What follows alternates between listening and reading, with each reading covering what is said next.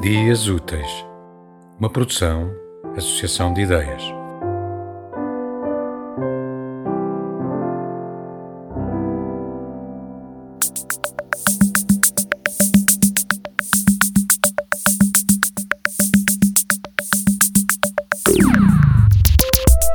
Clarice Lispector.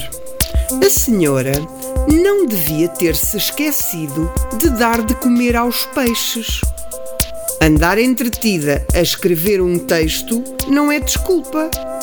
Entre um peixe vivo e um texto, escolhe-se sempre o peixe.